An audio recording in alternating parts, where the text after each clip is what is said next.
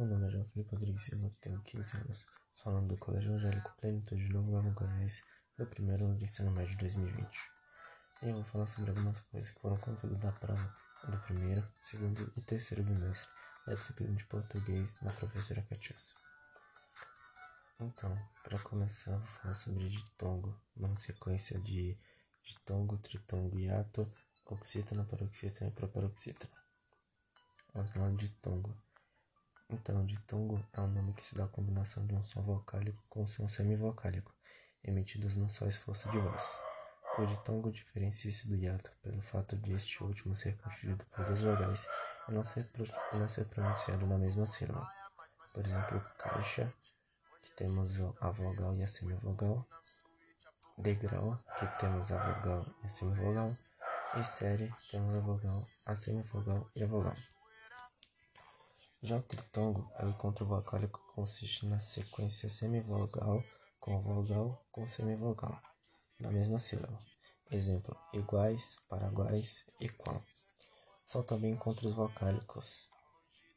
Ditongo, encontro de vogal, semivogal, na mesma sílaba.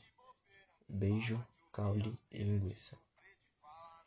Hiato é quando duas vogais estão juntas, porém em sílabas vizinhas. O hiato diferencia-se de um ditongo e de um tritrongo pelo fato de ser constituído por duas vogais e, consequentemente, ser pronunciado em dois esforços de voz. Exemplo: lua, dia, pia, tia, rio, fio, boa e cair. Agora a outra parte que são as oxítonas. Oxítonas são palavras que têm a última sílaba como sílaba tônica, ou seja, a sua última sílaba é aquela que é pronunciada com mais força. As restantes sílabas das palavras são átonas, sendo pronunciadas com menor intensidade. Exemplos: as terminadas em a, e e o, seguidas ao não de s. Exemplos: sabia, aliás, sabiá, aliás, café, português, giló e retrôs. As terminadas em ens, exemplos: amém, parabéns e também as terminadas com ditongos abertos ei, eu, oi, seguidas ou não de s. As paroxítonas. Paroxítona é uma palavra que tem a penúltima sílaba como sílaba tônica, ou seja, sua a sua penúltima sílaba é aquela que é pronunciada com mais força. As, as restantes sílabas são átonas, sendo pronunciadas com menor intensidade. Exemplo: açúcar, álbum, alcateia, amável, bônus, caráter, ciúmes, córtex. As proparoxítonas são palavras que têm a antepenúltima sílaba como sílaba tônica, ou seja, a sua antepenúltima sílaba é aquela que é pronunciada com mais força. As restantes, as restantes, como vocês sabem, são átonas, sendo pronunciadas com menor intensidade. Exemplo: abóbora, aborígene, acadêmico, ácaro, acústica, alcoólatra, álibia, álibi e âmbito. Já na prova do segundo bimestre, estudamos sobre estrutura das palavras, como por exemplo radical, afixo, vogal temática, é, vogal de ligação, consoante de ligação. Começando pelo radical. Radical é o elemento que contém um significado básico de uma palavra. É a partir do qual pode constituir-se uma família de palavras. Em seguida temos os afixos, que são elementos secundários, geralmente sem vida autônoma, que se agregam ao radical ou tema para formar uma palavra derivada. Sabemos que o acréscimo do morfema mente, por exemplo, cria uma nova palavra a partir de certo, certamente que é um advérbio de modo. É, passando agora para a vogal temática. A vogal temática liga o radical às desinências formadoras de palavras, constituindo o tema. Na língua portuguesa, os verbos e os substantivos apresentam vogais temáticas. Vogal e consoante de ligação agora. As vogais e consoantes de ligação são fonemas que aparecem no interior das palavras, permitindo a ligação entre o radical e as desinências. As vogais e consoantes de ligação são consideradas como elementos eufônicos, ou seja, estão relacionadas com os aspectos fonológicos, contribuindo para a pronúncia de algumas palavras. É importante ressaltar que as vogais e consoantes de ligação não causam alterações de sentido das palavras, nas palavras.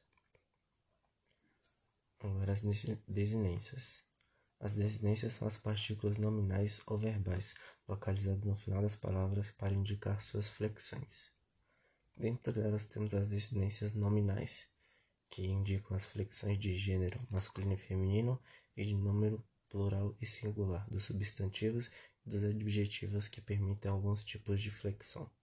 Exemplo: amigo, que pode variar entre amigo, amiga, amigos, amigas.